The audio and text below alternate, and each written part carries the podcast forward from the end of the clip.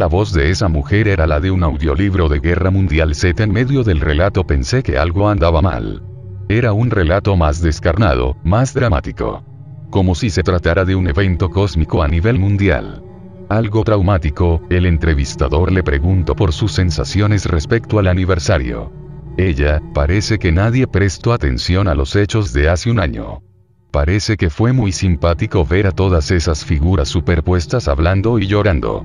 Por esa razón no soporto cuando me preguntan por el aniversario del multiverso, todo en un grito, con la voz temblorosa por el llanto. Cuando la voz se fue apagando me di cuenta que estaba soñando otra vez. Y que realmente sentí su angustia en los huesos.